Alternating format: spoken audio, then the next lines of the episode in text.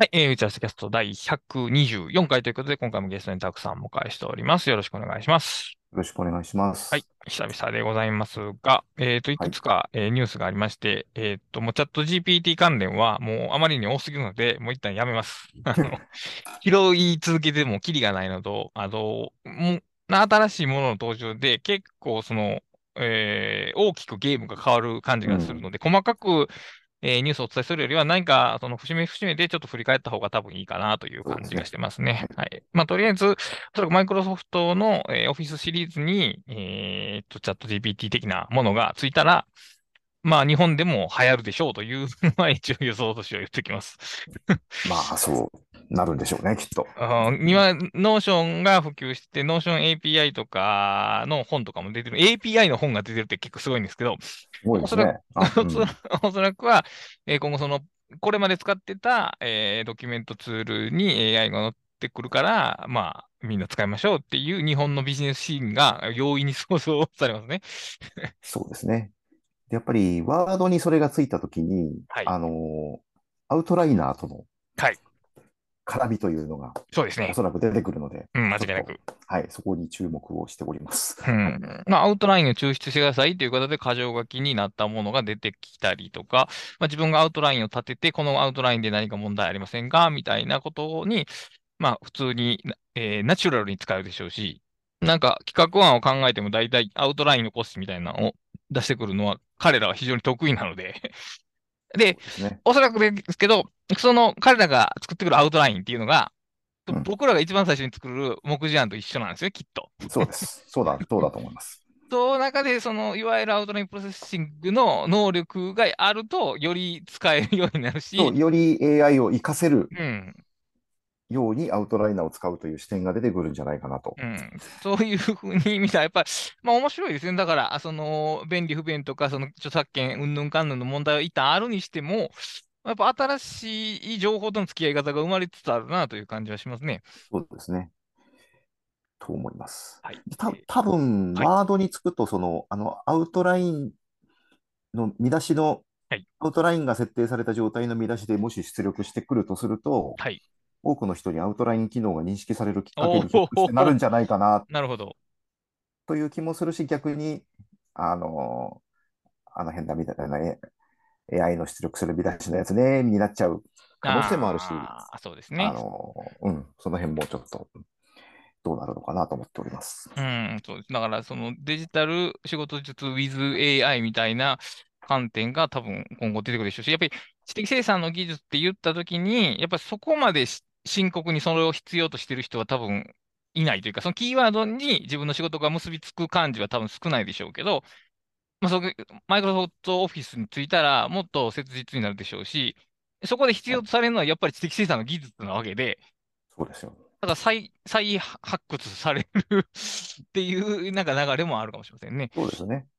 で、あとやっぱり知的生産の技術っていうときに、今までは、いや、俺そんな文章、そんな長文書かないからって、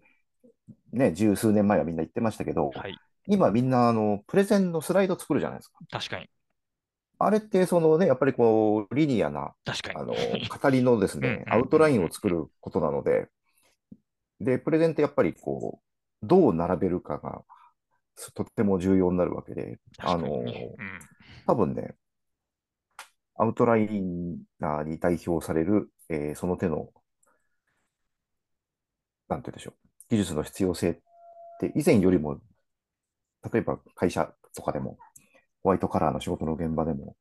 実感しやすくなっているのではないかと、確かに。はい、想像しますけどね。まあ、ちょっと今後の展開を注視したいっていうのと、もう一個、もう一個というか、あの、ツイッターの API が、まあ、あの、以前からよく告知はされていたんですけど、まあ、新しいものに切り替わると。で、まあ、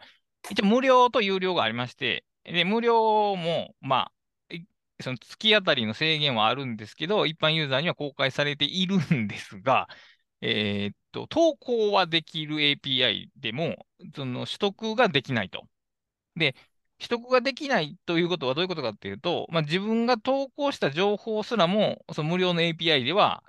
入手できないということになっておりまして、で、さらに最近なんかそのロ、え、えー、Twitter のログイン機能を使ってるやつもなんか止められてるみたいな話がちょこちょこ入ってまして、で、そのもろもろが大体使えなく なっているという状況で、で、えっ、ー、と、一つはね、多分な、あのーデーブ・ワイナーさん結構そのツイッターログインの機能をよく使っておられたんですけど、ほとんどそうですよね、ワイナーさんは。あれも全部切り替わりつつあって、さこの前フィード、フィードランドにアクセスしたら、もうツイッターじゃなくて、普通にメールアドレスでアカウントして、ログインしてくれってなってて、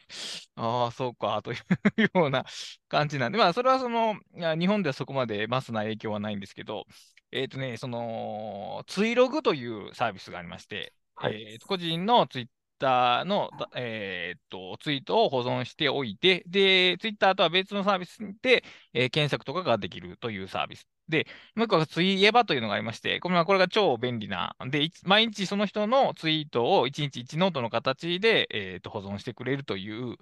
まあ、あの、そのライフハックの黎明期には、まあ、非常に皆さんが使っていたであろうという、この2大サービスが、まあ、使えなくなったと、もう過去形になってもいいと思うんですけど、はい、で、その、やっぱりその、エヴァーノートが買収された時からじわじわ感じたんですけど、まあ、これで多分、その、日本のライフハックの波っていうのは、まあ、一つこれで終わるんだなっていうのは、ちょっと思ってまして、あのー、まあ、少なくともその最初の段階の あの流れに連なるものは、そうですよね、多分。ほぼこれで、えー、つまりもう、Google、えっ、と、の RSS リーダーもないですし、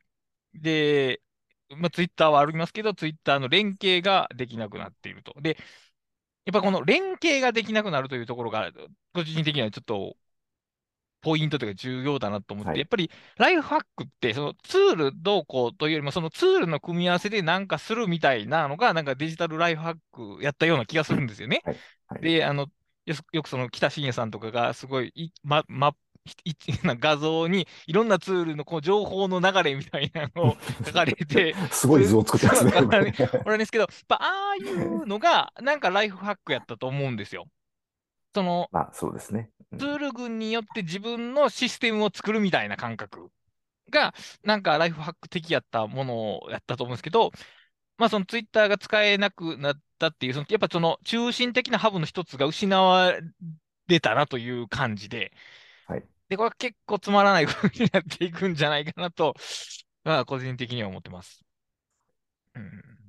うん、まあ、そうですよね。あの、あとメモ代わりにツイッターを使うっていう、その、はい、あの、ツイッターとその、まあ、あまりこの言葉をそんな積極的に使いたくないですけど、その知的生産的なことと接続され、せで使っていた人たちもそれができなくなる。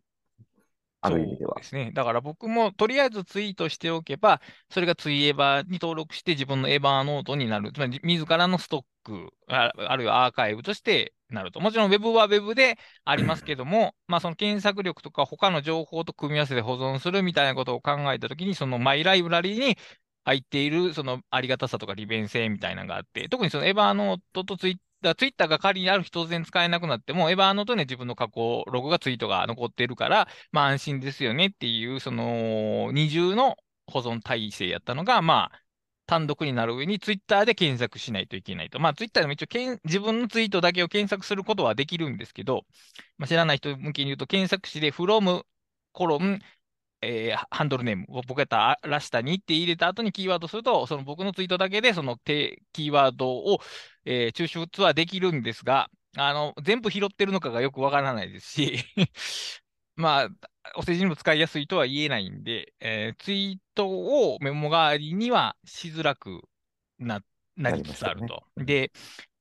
でその、一応マストドンという大体、大体ではないけど、別の SNS がありまして、で、マストドンは API を基本的には公開されてるというか、その、なんですかね、大元の人が、まあ、API 使っていいですよっていう設定にしてて、そこに参加してるんやったら、まあ、API は、あの制限数あるものの使えて、その API はツイートの取得、ツイートというか、えー、to とかの取得は一応できるんですね。で、しかもそのライブラリがあるんで、あのー、Python とかを使えば、えーまあ、20行ぐらいで、あのー、自分のツイートを保存するっていうことはできて、それを例えば1日1回、まあ、動かせば、まあ、そのツイーバ的なことは一応できます。で、えー、それも、いわゆるその、いわ巷のそのチャット GPD を使えば、コードがほとんど書けない人でも、それっぽいことは多分できると思うんですよ。で、えー、まあ、その自分のパソコンでやってもいいですし、えー、レンタルサーバーにプログラムを置いてもいいですし、え、ー、と、今やったら、えー、と、GAS、Google アプリケーションスクリプトって言って、要するに Google ドライブにスクリプトを置いといて、それを、えー、定期的に実行させることで、えー、ツイエーバーっぽいことはできるんですけど、ここまでいくとね、やっぱライフハックというよりはもうプログラミングの領域になってきて、まあ明日からみんなやりましょうみたいなお気軽お手軽なライフハック感っていうのがやっぱ薄れていって、いわゆるそのコンピューターオタク、まあ、な人たち向けの、まあ、テクニックにまあ、なってしまうし、まあ、今後やっぱそういうのがどんどん進んでいくんだろうなというところ。自分で何かコードが書ける人やったら、そこにあるものは利用できるけども、そうでない場合は難しいみたいなところが、まあ、どんどん出てくるでしょうね、これ。でしょうね。うん。だからまあ、サービスとして成り立たせるために、まあ、ある程度 API 制限するっていうのは、まあ、合理的ではありますけども、ユーザーがどれほど変わっていくのか。まあ、あるいはその、イーロン・マスクが、あの、求めてるユーザーではないのかもしれないね。僕らみたいな人たちが。ああ、そうでしょ、きっと、うん。求めてないんですよ、きっと。うん、だとしたら、やっぱ、その、僕らはどこに行けばいいのかっていう問題が、まあ、一個あって、さっき言ったそのマストドンは多分一つの選択やとは思うんですよ。で、比較的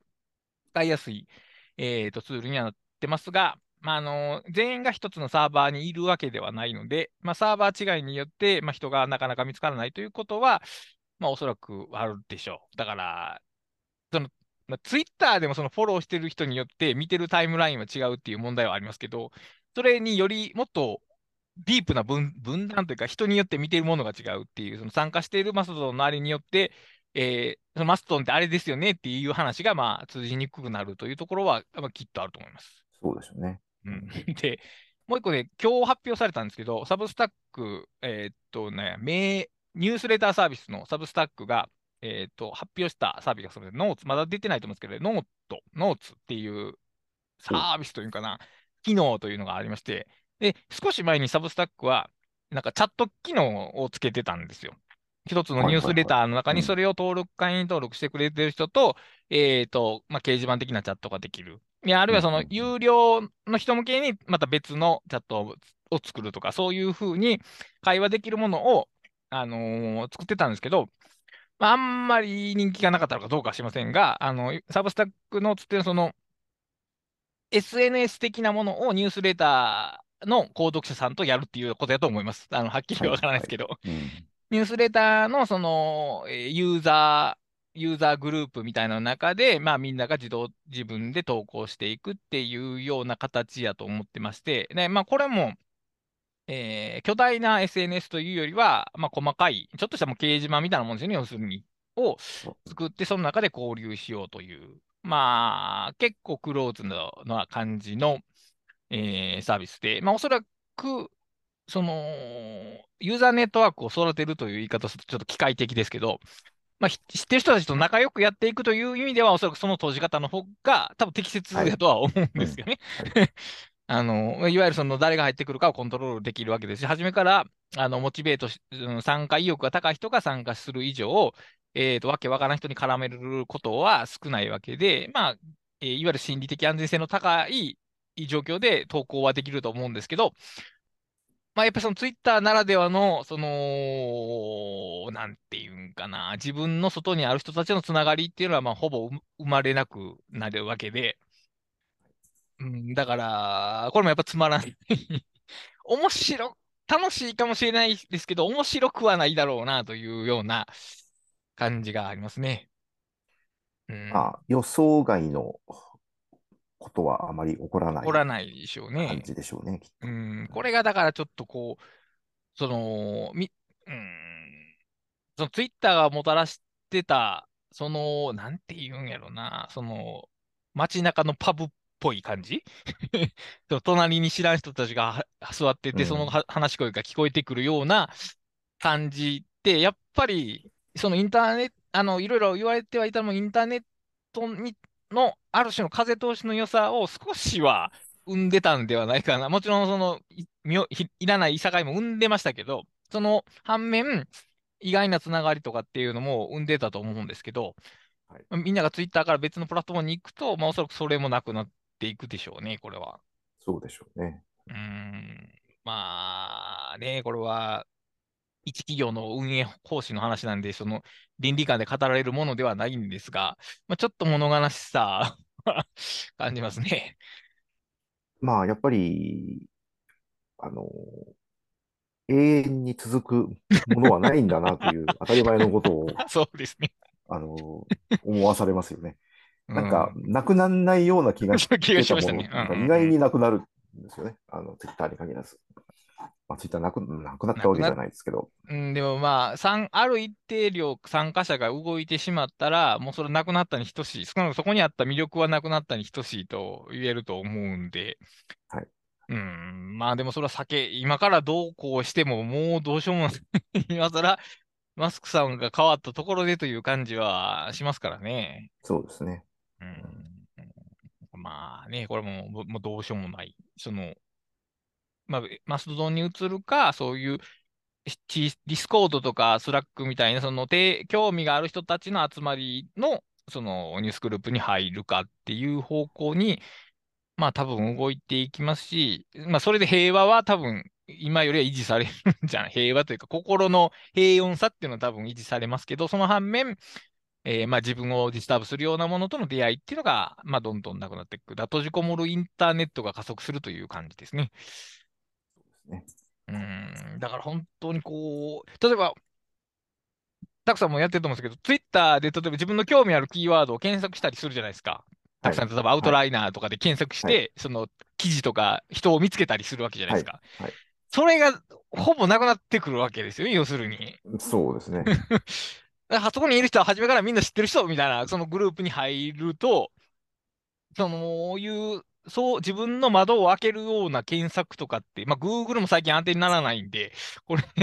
どうしたもんかなっていう今、多分今日明日それで困ることはないけど、その5年後の人間関係とか情報源に、今と全然変わってない可能性があるわけですよね、これ。そういうのがなくなると。まあ、そうですよね。何かその、全く違うものが出てこない限りは。そうですね。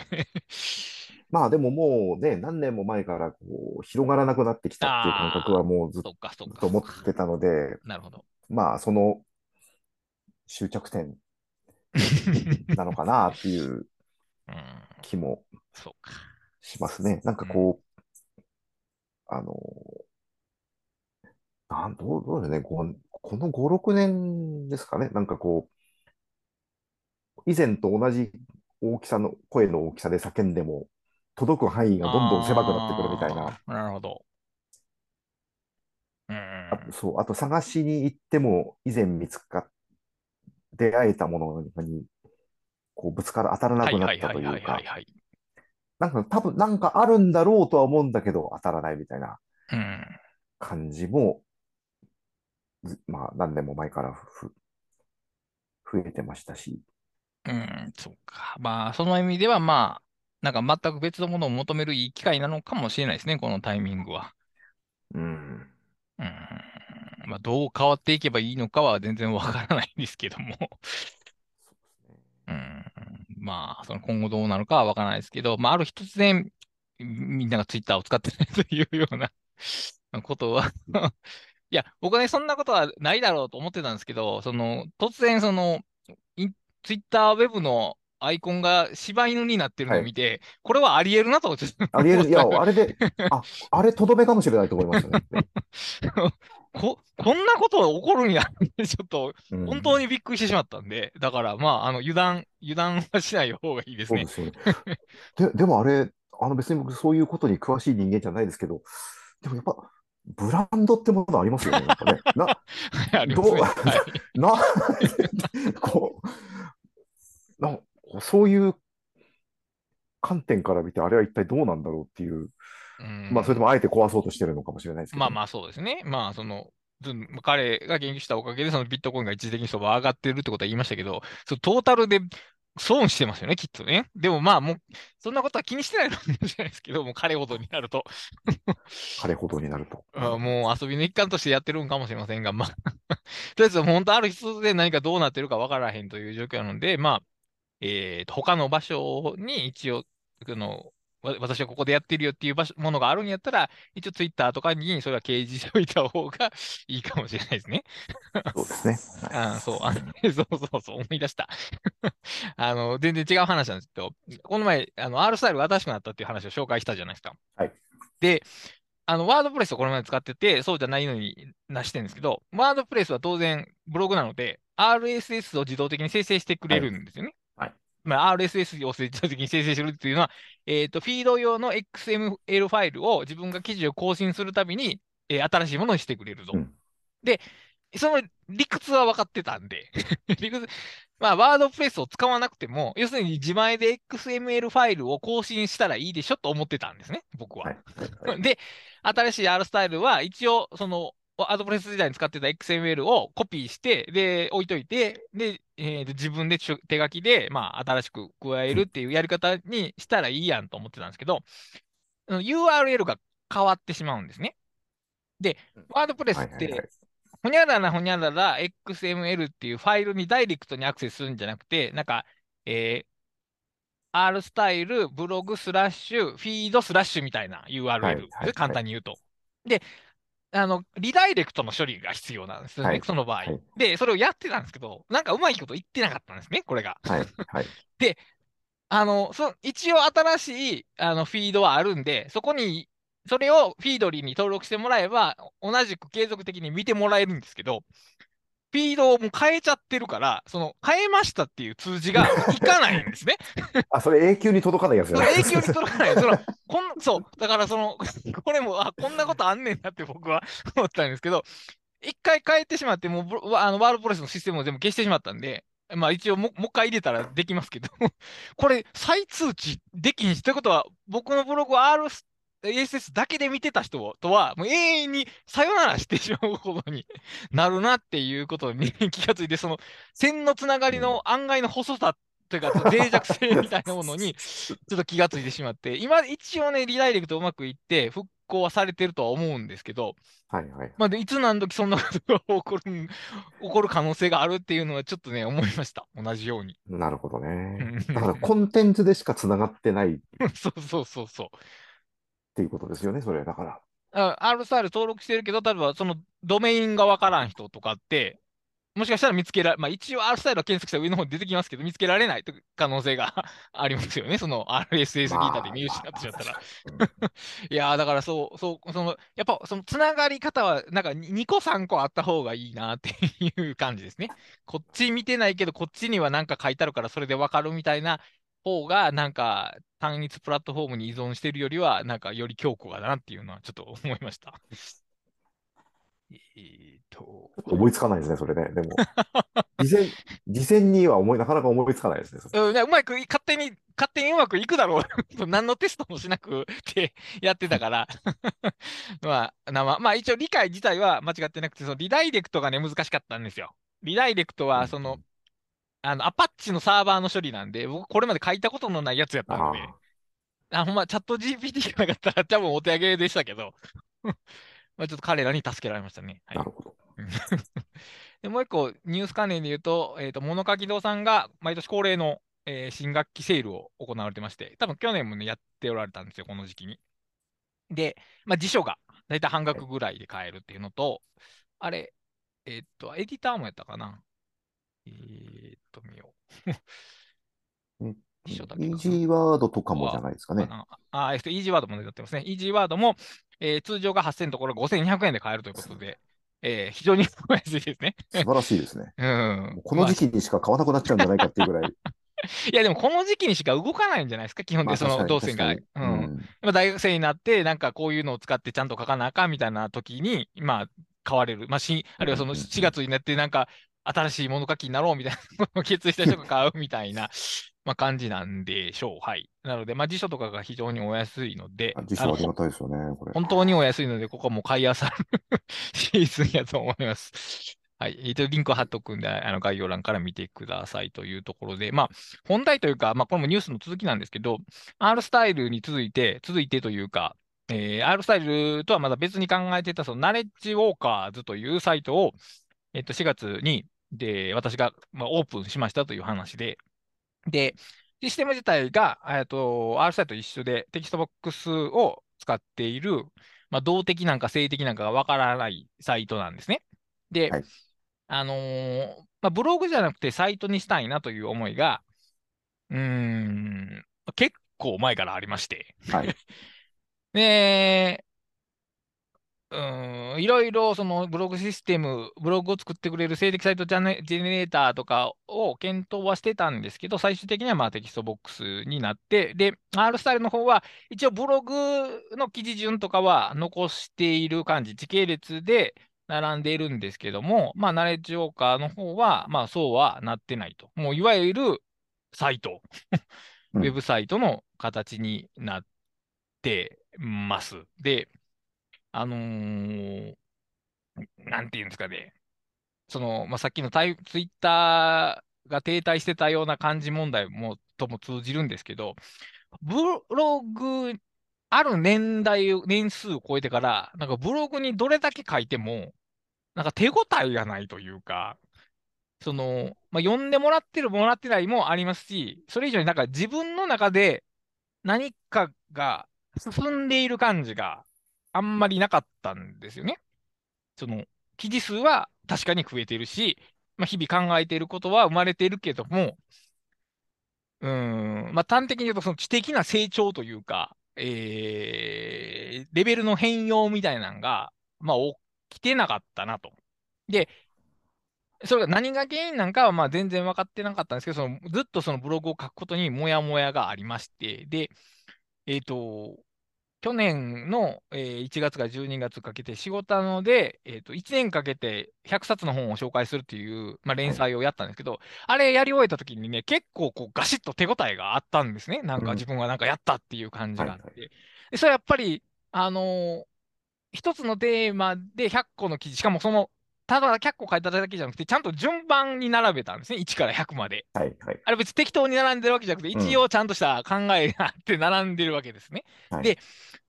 ぱそういう作業が今までほとんどしてこなかったなと、その日書きたいことをただ書くっていうことだけしかしてなかった。つまりこれ発散しかしてなかったなという、まあ、思いがあって、で、まあ、それとは違う形で、まあ、ウェブっていうのをもう一回作っていこうと思って、まあ、その、ナレッジウォーカーズという、まあ、ウェブサイトに至ったわけなんですけども、うん、の以前からあの情報整理ツールで、僕はそのテンポラリーリストっていう言い方をしてまして、じゃ検索結果とかっていうのはテンポラリーリストですけど、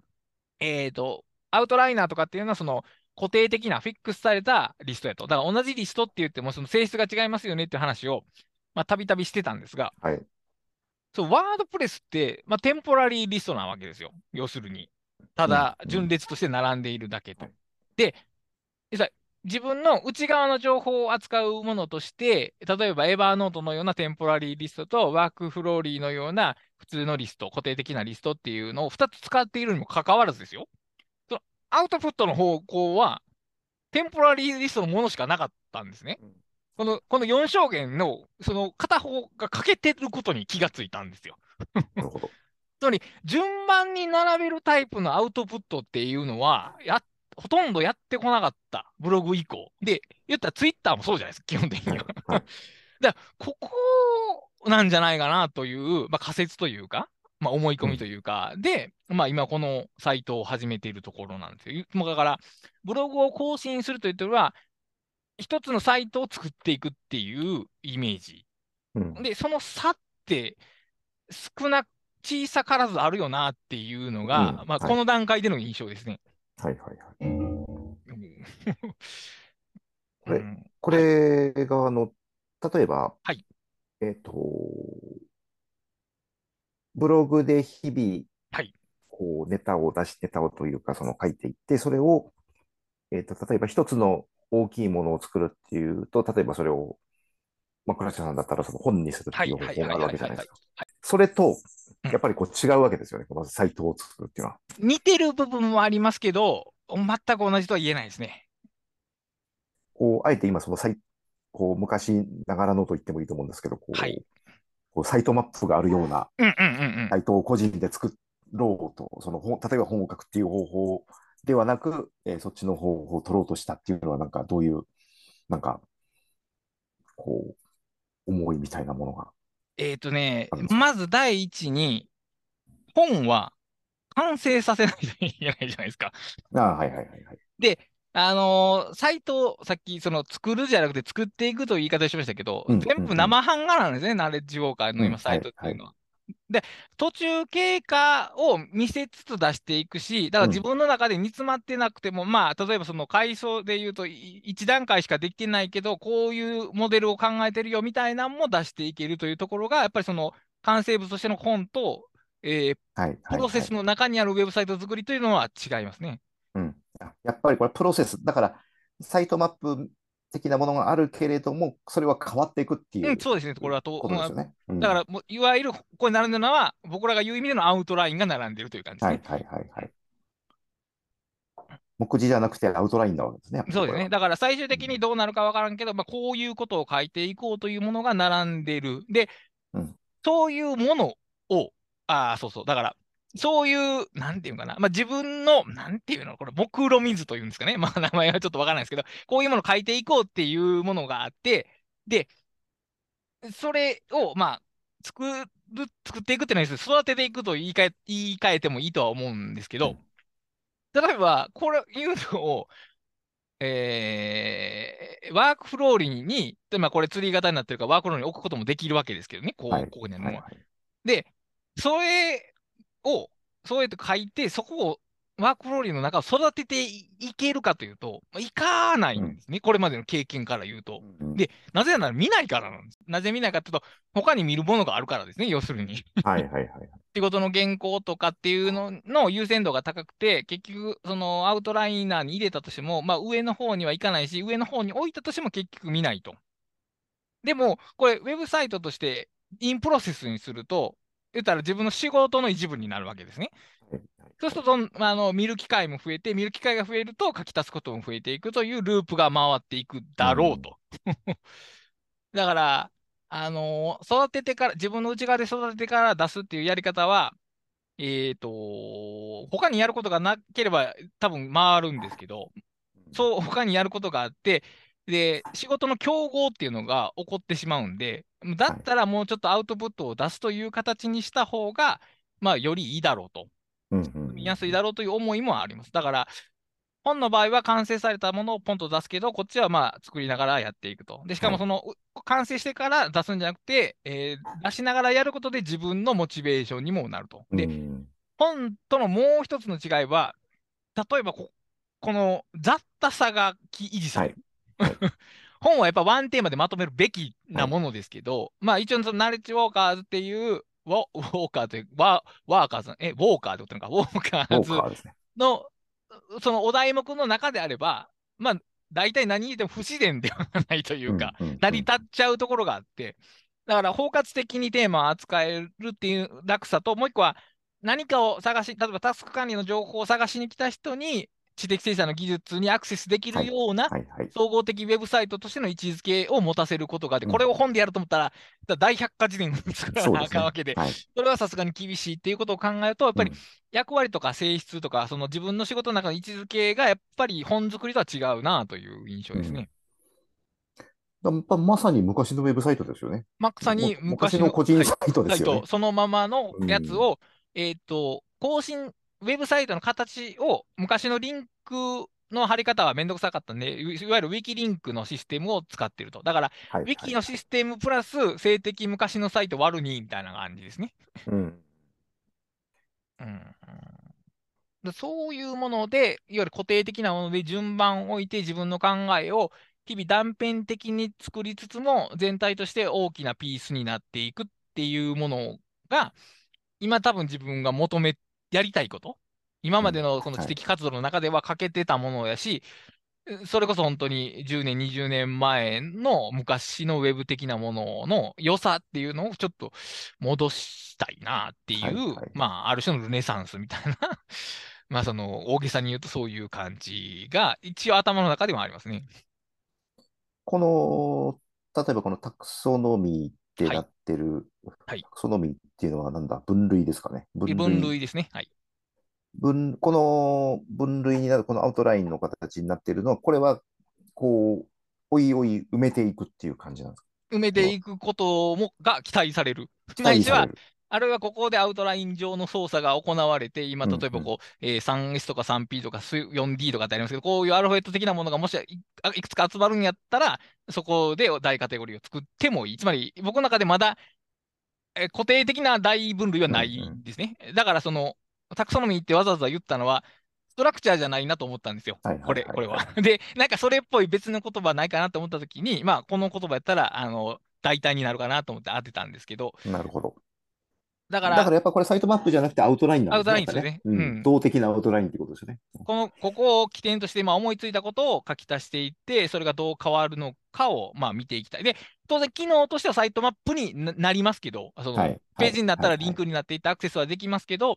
これが、このサイトの全体の構造というものではなく、そもそも、あの、構造はんないので、リンクしかないので、基本的には。あの、ここに閲覧できるページは全て一つのフォルダの中に入っているファイルなので、はい。リンクしかないですけど、リンクをつく支える構造をここのページ、インデックスのページで出しているというだけですね。はいはいはい。これ、例えばこのタクソノミーの中のこの部分を埋めようって、例えば考えるときって、はいなんか、ど、どうなんでしょうね。これを見てて、例えばこの地と遊ぶシェイクっていうはいところを、はい今日はここを書こうみたいなはい。感じなのか、それとも、なんかこう、その日書きたいことを書いて、これはひょこれはここに入るんじゃないかってはめていくとか、そういう主にその後者ですね。後者の方なんですね。なるほど。おそらくそうやと思います。その、あ、まあ一応、その、こういうひ日々の断片を埋めるのと、もう一個はその、連載を書こうというイメージがありまして、で入はい門講、下にある入門講座みたいな、もうまだ一個も書いてないですけど、は、その連載的に、その今日はこれを書こうっつって、1週間に1回ぐらいのペースで記事をちょっとずつ書いていくっていうやり方を、今のところは考えています。つまり仕事のでやってたようなことをこっちでやろうかなと。ああ、はいはいはい。やっぱり仕事のもね、えー結局あれ？に、20年ぐらい書いてたんですけど、もう、もう自分でも何書いたか分かりませんし。で、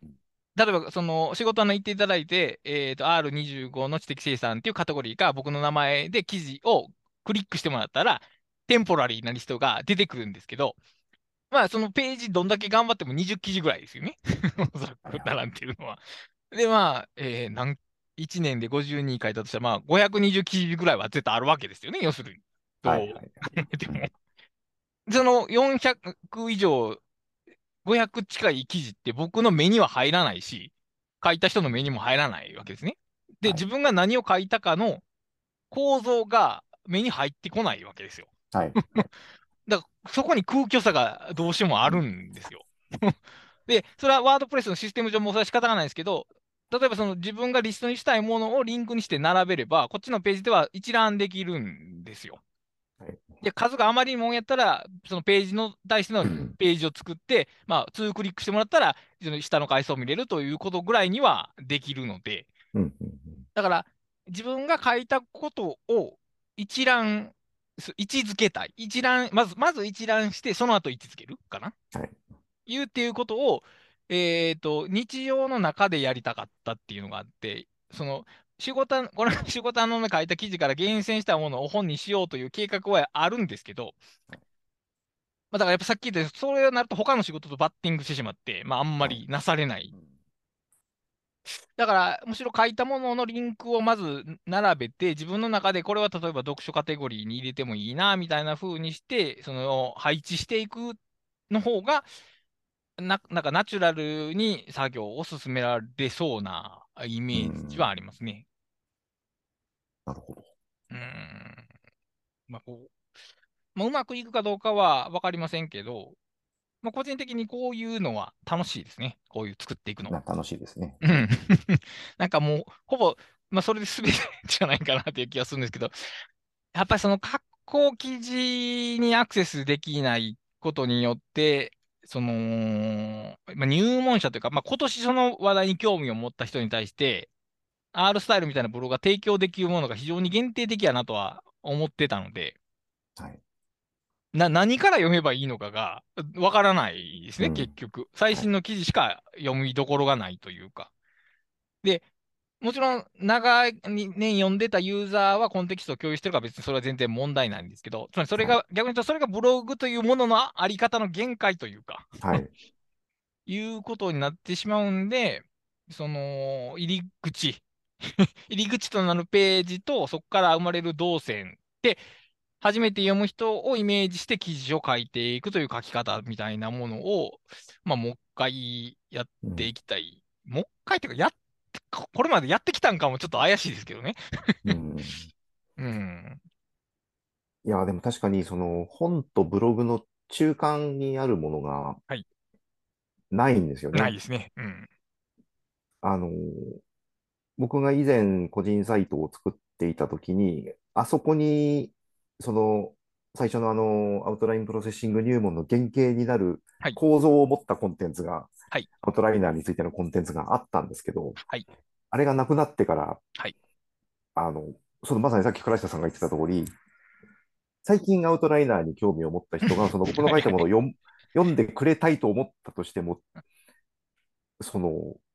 今、表に出てるものって、その、それこそコンテキストを共有してくれてる人のためのものしかなくて、ないんですよね、その、一番基礎的な部分からその順を追って説明したものっていうのがないっていうか、あるんだけど、そこに到達できないんですよ、はいはいはい。の人が。だからその本、まあその、その人たちが本を買っていただけるのであれば、それは一番嬉しいんですけど、そうですね。そもそもその判断をする根拠となる、この、そそうや。このタクという男は何をや書いているのかというのを、伺い知る、まとまったものがなくなっちゃってて、はい。で、非常にそのことに何年も前から課題を感じていたんですけど、はい。あのー、まあね、だからそのノートで連載をやっはい、その基礎部分だけ無料にしてみるとかいろいろこう あるんですけど、やっぱりこのサイトがあって、そこにこう、ある種の構造を持って提示されているけれども、まあ、あのー、変更、変化もするっていうのが一番自然な気がするんですよね。やっぱりなんかこう、インターネットというもののその。そうですね。そう、それはま、まさにだから昔の HTML はそんな風に作られてたわけですよね。まあ、とりあえず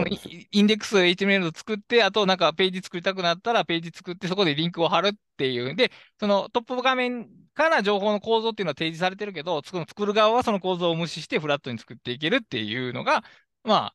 ウェブであり、まあ、インター、パソコンのファイル処理も大体そういうふうになってるわけです。からね。うんその非常に一番当たり前のはだったはずのものがなくなっちゃってるんですよね、いつの間にか。うん、そうですね、基本的には。だから、その、細かいコンテンツを簡単に追加できるとかはもちろんできるんですけど、トップレベルでの構造を作るっていう機会が与えられてないというか、うん、その、一つのプラットフォームとかツールの中での構造をいじくりましょうっていうのはもちろんあるんですけど、その大きな枠組みが作れない。例えばトップページはなんか A のパターンと B のパターンから選びますよみたいなことはできるにしても、そのよりそパターン C を自分で作るみたいなことが、まあ、できるにしても相当技術力がないと難しいっていう状況になってて、うん、まあ、それがね、その、まあ、いいか悪いかでは言えないですけど、その、トレードとして手に入っているその機能みたいなのって別にいらないなと。はい、そのワードプレスってめっちゃ便利で機能はあるんですけど、でも例えば自分が使ってた時見ても多分2%ぐらいしか使ってないですよ、そのワードプレスの機能。で、その、そのトレードとしてサイトの重さがあったりとか、その PHP の管理が必要だったりとかって、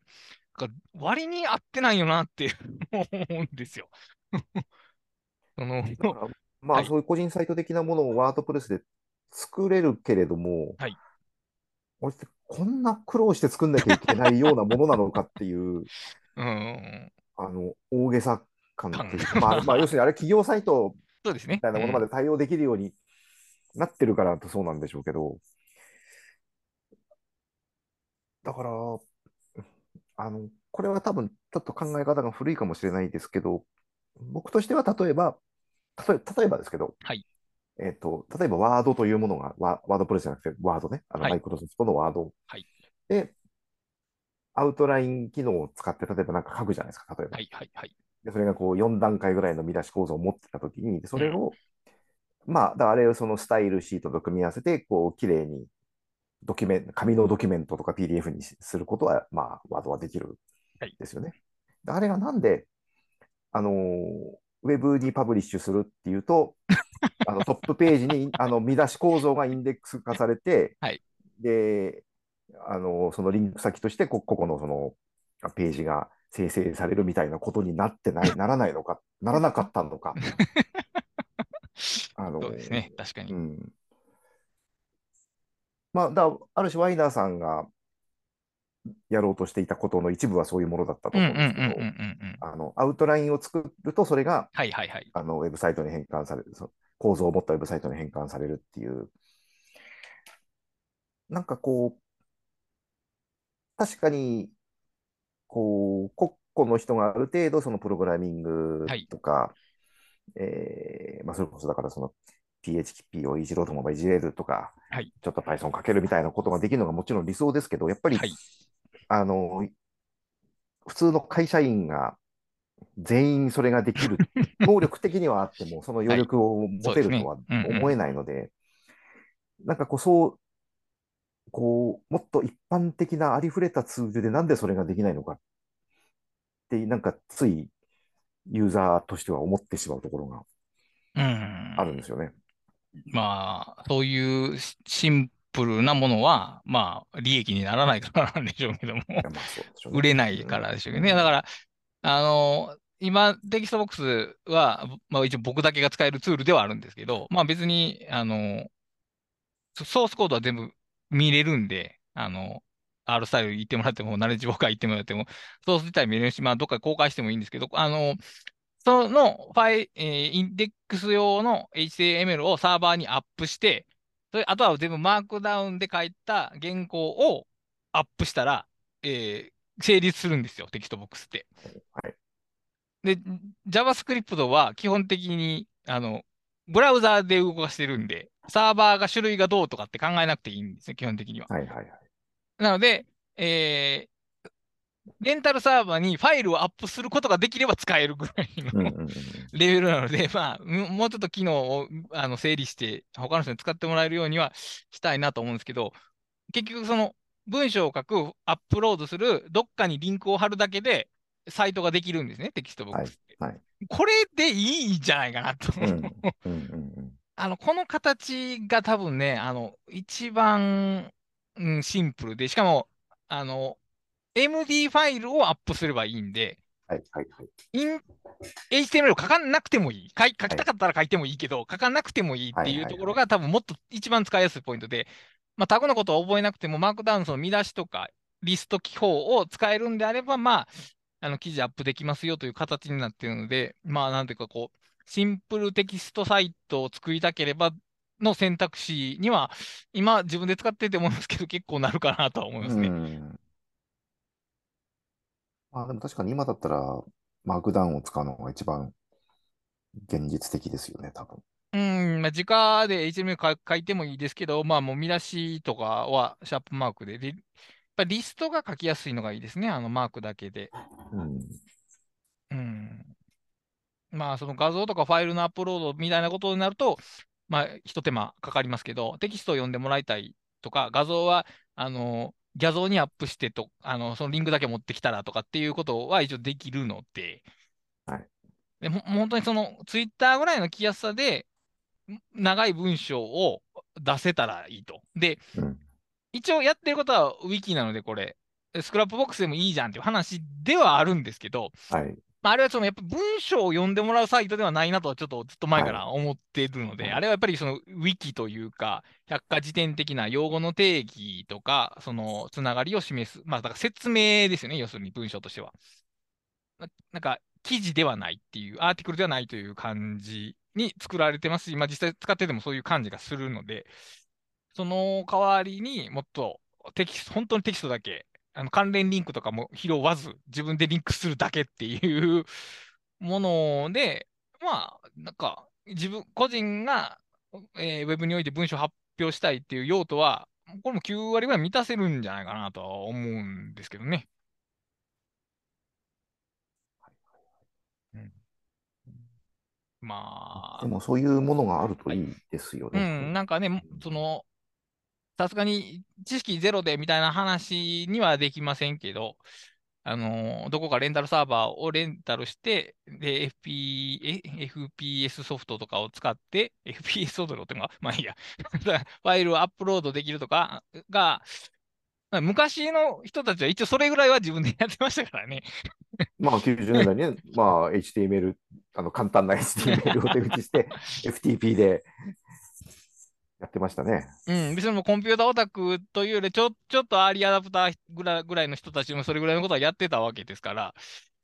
そんな無理難題ではないし、そのワードプレスを理解するよりは はるかに簡単やと。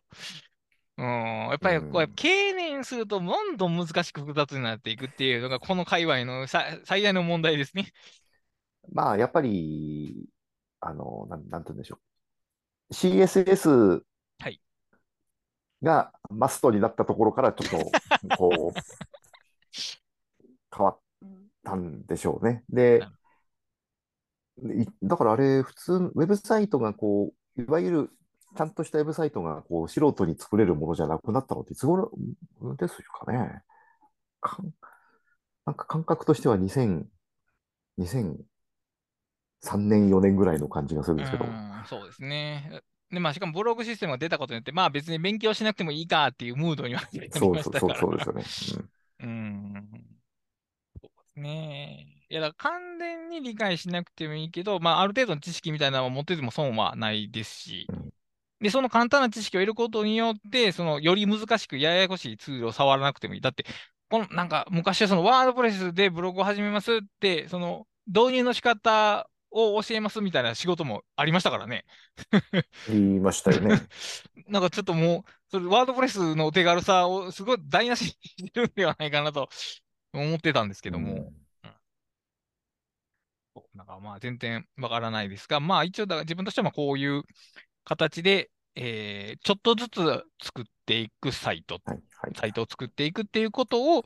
まあやっていきたいなと。で、一応ね、R スタイルこの前紹介したときに、そのブラウザの戻るボタンが使えないって言ってましたけど、あの、はい。ナレッジウォーカーはちゃんと戻 るボタンが 使えるように、あの、アップデートされてますんで、あの、機能を書き換えになったんで、あの、こういうふうにその、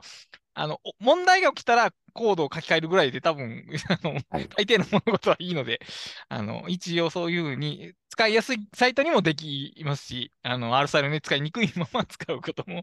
まあできますが、やっぱりね、そこが面白いんですよね。だからページ全体を自分が作ってる感じがあるんですね。どういう機能を与えるかっていうことを含めて。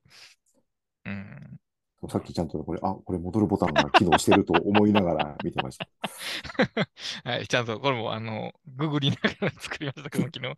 うん、いや、その、あ、そのアイディアさえ思いつけば、実装は誰かに聞くなり、いや、ちょっとはい GPT に聞くなり、ググればできるものなので、そこ、そういう利用の仕方が、やっぱその、なんかデジタルコンピューティングだろうなという。で、やっぱそこの根本となるアイディアが、やっぱり、じ重要というか、まあ、コアになる。結局、はい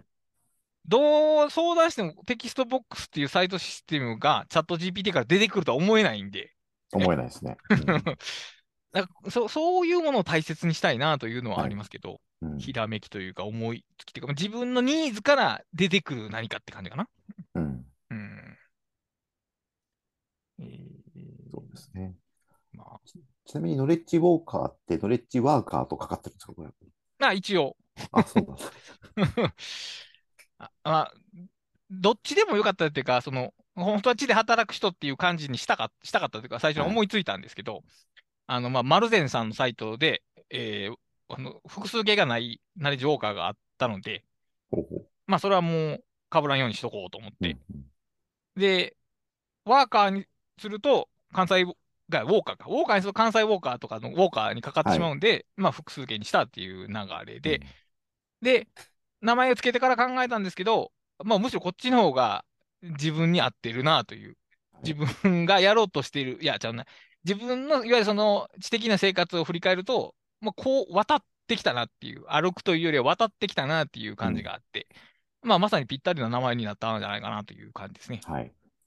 うん。素まあ一応。一応、知識労働者向けのサイトになったらいいなと思ってて。で、本当にね、知識労働者向けのコンテンツってね、日本ではないんですよね。あうの、ん。雑誌コーナー行っても、プログラミングの本とビジネスノウハウの方はあるんですけど、はい。知識労働者っていう概念がないというか、うん。うんだからこう、なやっぱ日本の会社員は、なんか、そこまでそのスキルを求められていないのか、さっきも最初に出てきましたけど、そこまで求められていないのか、あとにただ自覚がないだけなのかはちょっとわからないですが。だある意味では、そのライフハックというのが、その役割を。果たしたと。ころはありますよね。うん、確かにね。うん、本当はちょっと違う、違うんですけど。まあでも、そのライフハックないしはデジタル仕事術っていうものが話題してたのは確かに知識労働の核みたいな話が、まあ全部じゃないですけど、まあありましたよね。うん。うん。その辺もね、結構90年代初頭ぐらいの方がむしろそういうものがあった印象はあそうりますねなんや。なうん、そうか。うん、いや、僕はあんまり会社勤めしたことねないからわかるんですけど、会社員でホワイトワーカーって呼ばれてる人たちは何をしてるんでしょうね。なんかですね、はい根回しとかしてんじゃないですか。まあでも、日本の企業の場合はそうなりますか。そっちの方が重要ですかね、やっぱり。まあね、あの、もちろんそれだけじゃないですけど、でもやっぱりその知的労働、知的作業をするためにどうやり方とを考えたり環境を作るかっていう視点はあまり、うん。あの、僕がその何社か見てきた中には見られなかったあような気がしますね。あの、あろう、これでも僕がその、前職、もう、まあ前職ってももうだいぶ前なんであれですけど、勤めていた会社の親会社、あの某、某広告代理店なんですけど、はい。あの、あそこの巨大な本社のビルがあはい。ってですね、そのはい。はい。で、そこができたときに、2000年ちょっと過ぎぐらいに経ったときに、あろうことか、そ、あの、知的生産工場と銘打ったんですよね。え、工事っていうのはファクトリーっていうことですか？ファクトリー。はいはいはいはいはいこの、はい。このビルは、あの、今後100年続く知的生産工場であるみたいなはい。ことを、あの、銘打ってたんですけど、あの、知的生産とは何かはいっていうことを、あの、まあ、なんて言うんでしょうね。深く考えた形跡は正直あんまり僕は見え見えなかった、見えなかったんですよね。はい。はい。あの、いや、そうなん、そうなんですよ。あの、いやまさに、あの、本業のキャッチコピー作るのはうまいねんなと思いながら聞いてたんですけど。やっぱでも、いや、それこそ僕、あの、なんて言うんでしょうね、ついエヴァーノート批判みたいなことをいはいよく言っちゃうんですけど、やっぱああれも、あの、なんて言うんでしょう、その、記憶するものから仕事そのものへとシフトしようとした時期に、はいやっぱりそのほ、ああいうなノレッジナレッジワーカーの仕事というのは何かっていうのを考えたように見えなかったんですよね。そうですね。それを考えたようにはい、それはわかります。はい。うん、だからその、例えばその企業にしてもその知的生産とか知的生産性って言いますけど、はい。知的生産性ってなんだって、本当に考えているように見えるものがあんまり確かに。ない。まあ、あの僕なんかそのこあの偉そうに言うことではないんですが、でも、もうちょっと考えてもいいんじゃないかと思いますよね。そうですよね。で、そのやっぱ某広告代理店とか、その、それ多分日本とか世界にある産業の中で、もう広告業ほど知的生産のものはないはずなんですよね。で、なぜなら彼らははい自分で何も作らないわけじゃないですか。その、コンテンツしか作れないっていうか、はい何かものがあって、それ、メタ情報としてコンテンツを作るっていうやり方で、純、純労、純知的生産なわけですよね。はい。で、やっぱりその、アイデア発想法っていうのは広告業の人が書いてることが多いのは、もうそれはもう必然というか、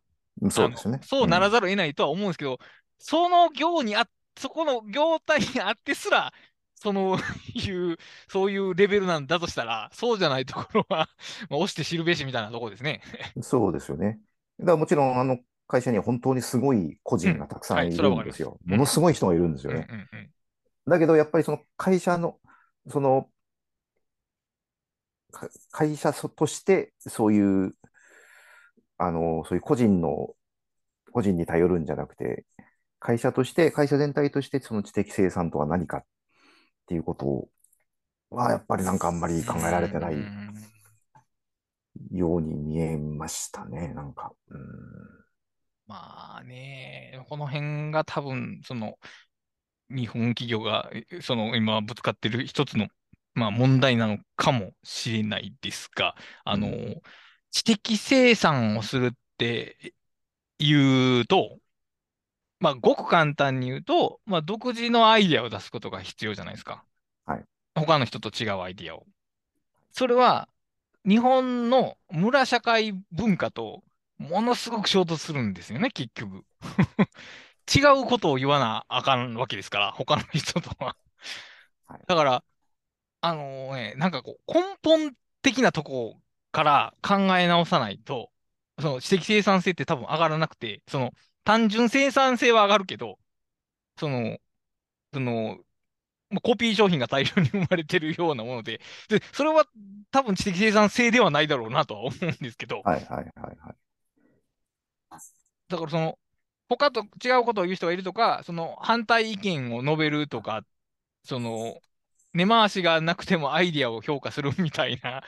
土壌がないと、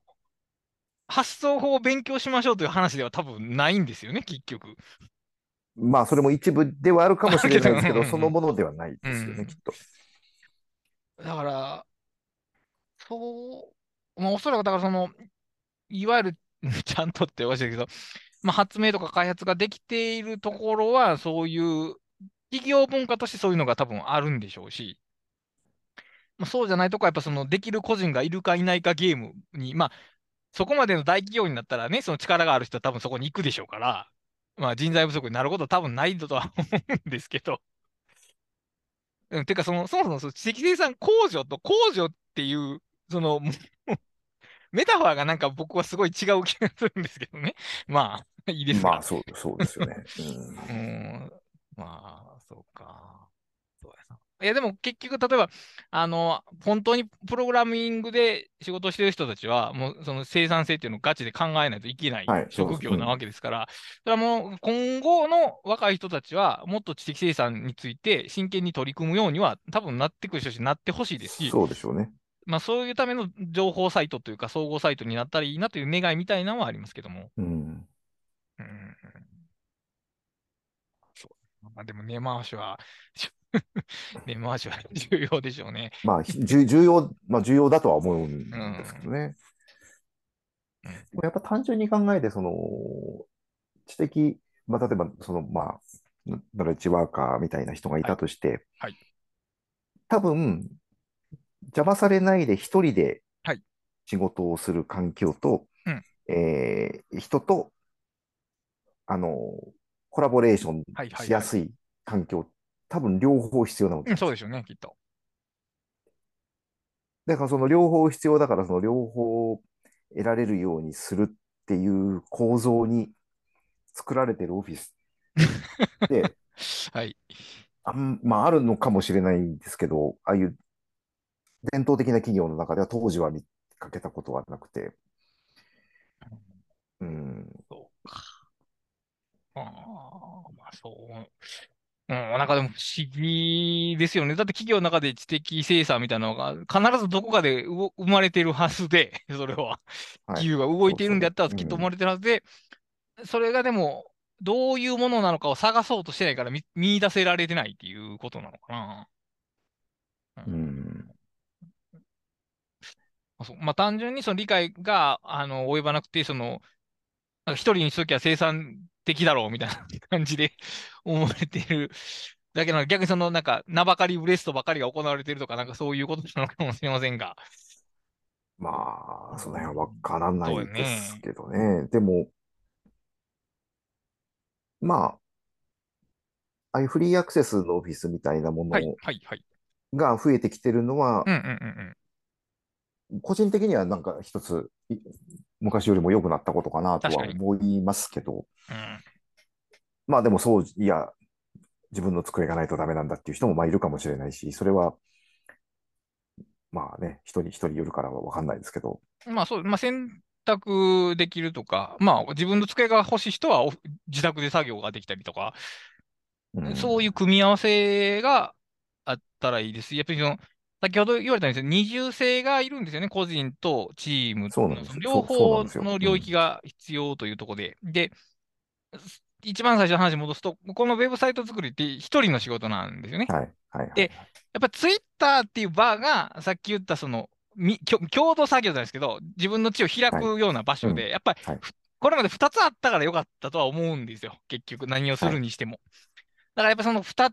そのウェブサイト一人でちまちま作るのはすごく楽しいんですけど、それ非常に閉じこもった楽しさなので、で、うん、ナレッジワーカーズ、そのコメントもつけられる機能が今ないですし、まあ、つける機能つめつけるつもりもないですけど、交流が目的ではないですね、このサイトっていうのは。はいはいはい、はい。だからやっぱりその一方では交流みたいなのがないと、まあ、独善的になってしまうでしょうから、そういうののバランスっていうのはちょっと考えておきたいなとは、ちょっと問題意識としてはありますね。うん。あ、そうか。これはコメントが、うん、コメントという概念はないわけですね。ないですね。うん、一応そのあ、ログインっていうものをせずにはい、あの、はい、名前の欄に名前書いてもらって、下にコメント書くっていう、その書いた人がその人あることを信じるっていう性善説のものであれば、一応すぐ作れますけど、あのログインするとなるとユーザー認証が必要で、そうなるとまたデータベースがややこしくなってくるんで、はい、そこまではちょっとするつもりはないんですけども、やっぱりその意見を何か他の人たちと交流するものがあってこそっていうところは、ちょっと思いますね。うん